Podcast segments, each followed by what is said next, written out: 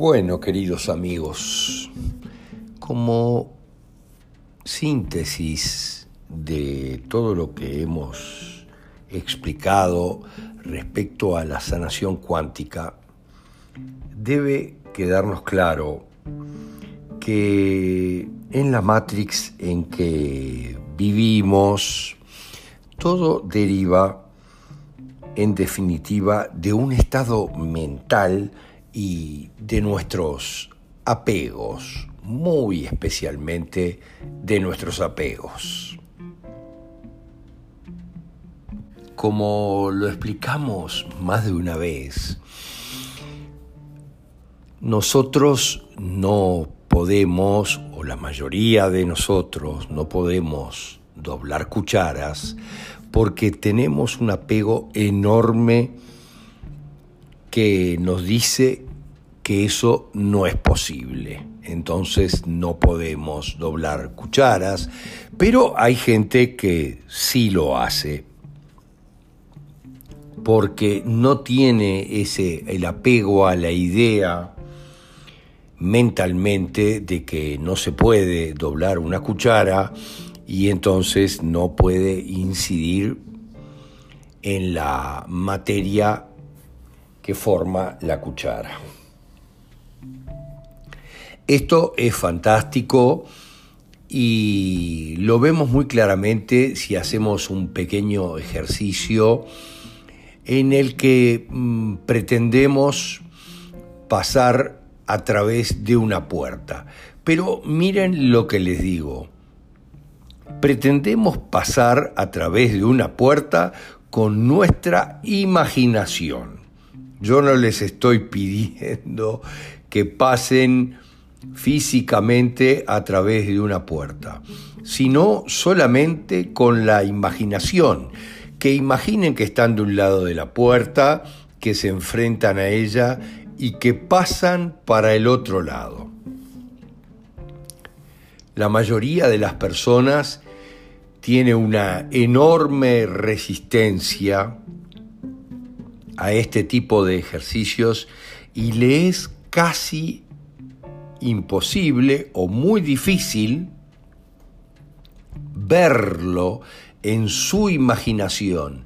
Pero ni les estoy hablando de físicamente, les estoy hablando imaginativamente y ni siquiera lo podemos hacer de forma imaginaria. Si lo practicamos un poco, lo hacemos a la perfección, pero no lo puede hacer la mayoría de la gente en una primera instancia, y eso es por los apegos que tenemos a las ideas físicas y todo lo que se nos ha inculcado en el sistema educativo, que es un sistema de adoctrinamiento para limitarnos en nuestras opciones de expansión. Todo esto lo vamos a explicar mucho más en siguientes capítulos de un nuevo libro que refiere a la mecánica de la manifestación.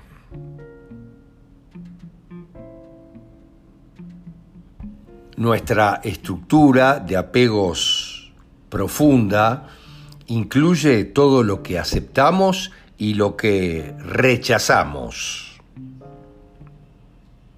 Todo, en definitiva, es mente y allí está.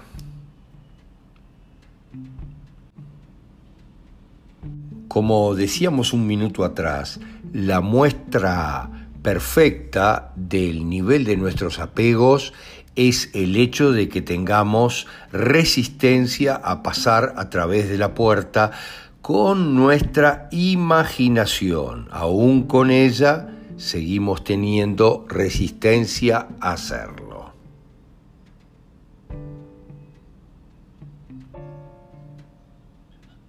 Esos son los acuerdos, los aspectos limitantes del ego qué es lo que tenemos que soltar, porque en el fondo es eso lo que frena absolutamente todo nuestro desarrollo espiritual. Por eso es que nos han adoctrinado educacionalmente y de muchas maneras más para que no podamos soltar nuestros apegos y nuestros límites del ego.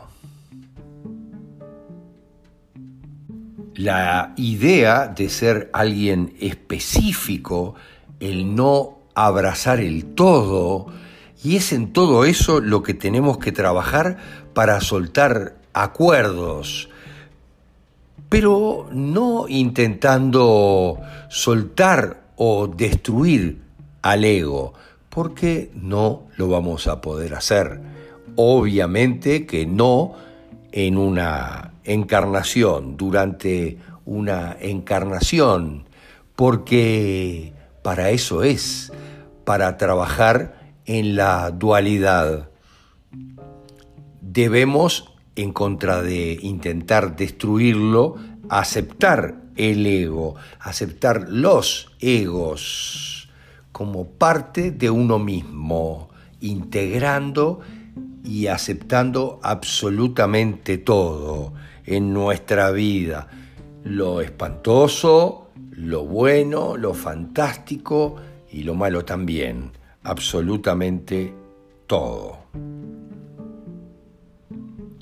Como decía Buda, esto se puede lograr en una sola encarnación si se quiere. Buda decía, se puede lograr la iluminación solo en una encarnación si uno pone el empeño necesario. Porque el tiempo también es producto de nuestra mente y de nuestras ideas. Las ideas también es apego. También sucede que trabajando fuertemente podemos hacer casi lo que quiéramos, pero otros, miren lo que les voy a decir, otros no van a poder percibirlo porque no están en el nivel vibratorio adecuado no van a poder percibirlo y van a decir que es absolutamente imaginación. Y eso es verdaderamente imaginación, porque la imaginación en definitiva es todo, es la realidad, es la base de todo lo que hay, de todo lo que hubo y siempre habrá es la dirección del flujo de atención de nosotros. Y cuando yo les digo la dirección del flujo de atención de nosotros, les digo la dirección del flujo de atención de la fuente misma, que es lo que somos.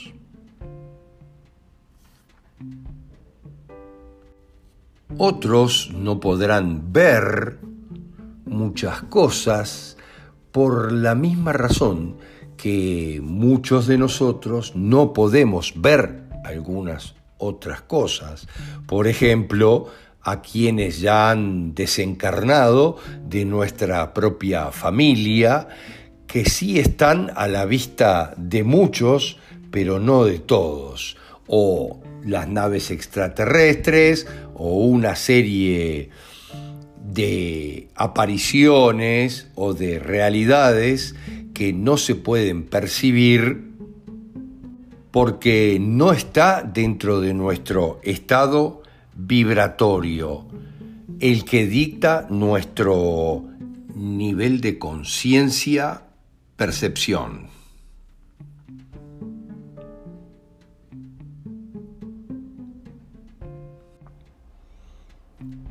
Ese nivel de conciencia-percepción lo gobiernan nuestras ideas, nuestros acuerdos y nuestros apegos a cosas como identidad, ego, yo, individualidad.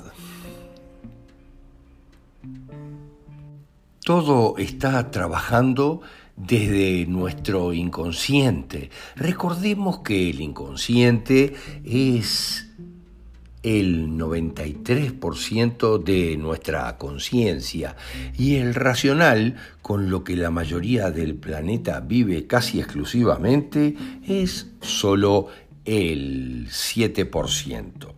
Y todo eso está trabajando desde nuestro inconsciente para formar y crear nuestra realidad.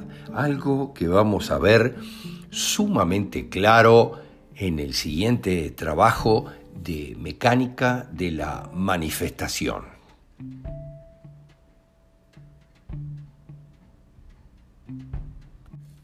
Por esto es que tenemos que trabajar mucho en la sanación cuántica, en nuestro inconsciente, en literalmente nuestras vidas pasadas, porque esencialmente somos lo mismo.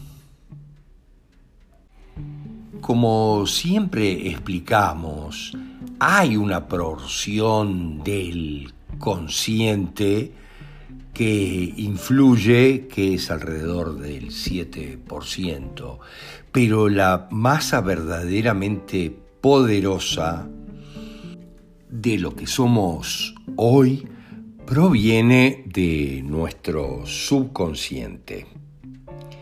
Mi autoconcepto, nuestro autoconcepto del ego y del yo son nuestras vidas pasadas, ya que nosotros somos solamente la suma de todas ellas. el recordar memoria de nuestras vidas pasadas no nos cambia quién somos, no modifica eso, sino que solamente nos hace entender por qué somos así, por qué somos como somos y por qué somos quién somos.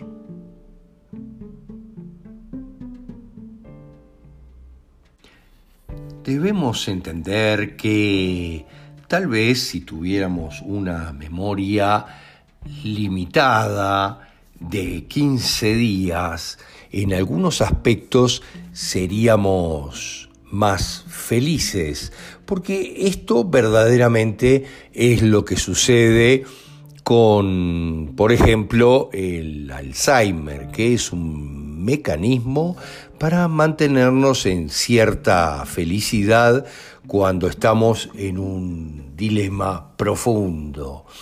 No tenemos recuerdos más allá de un muy corto lapso y tenemos recuerdos solamente de nuestra infancia. Eso tal vez nos mantendría más felices como a muchas de esas personas, pero no nos permitiría entendernos a nosotros mismos.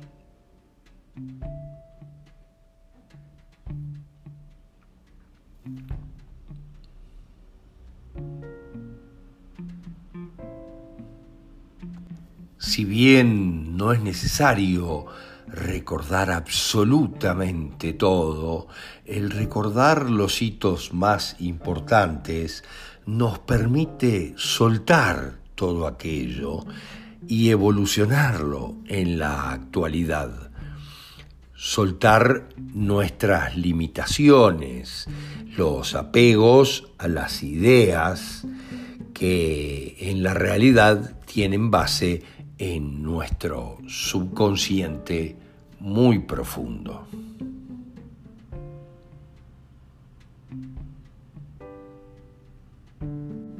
Para trabajar en la larga cadena de apegos e ideas específicas, deberíamos de trabajar en muchas vidas pasadas, porque de allí provienen esos apegos a ciertas ideas o a ciertos conflictos emocionales que vamos viviendo sucesivamente en cada existencia de forma de evolucionarlos positivamente, llegando a soltarlos totalmente.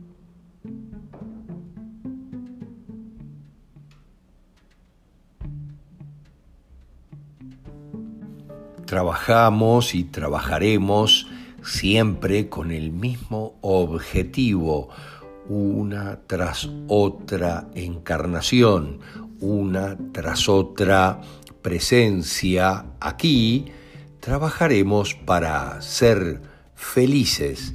Ese es el objetivo definitivo. Y para eso no necesitamos más que soltarlo todo. Inclusive hasta deberíamos lograr soltar la idea de que tenemos que trabajar para poder soltarlo todo.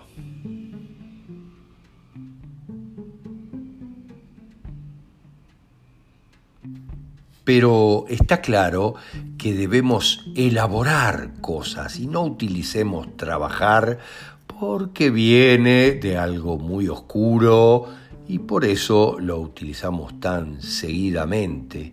Utilicemos elaborar,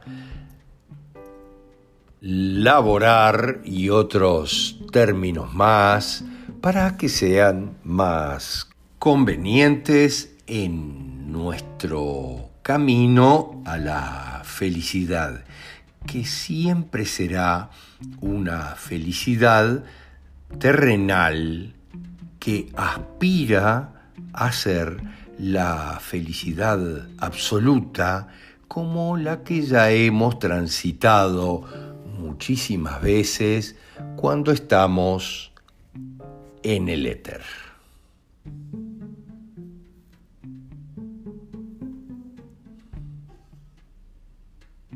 En la entrevida que hemos transitado infinitas veces.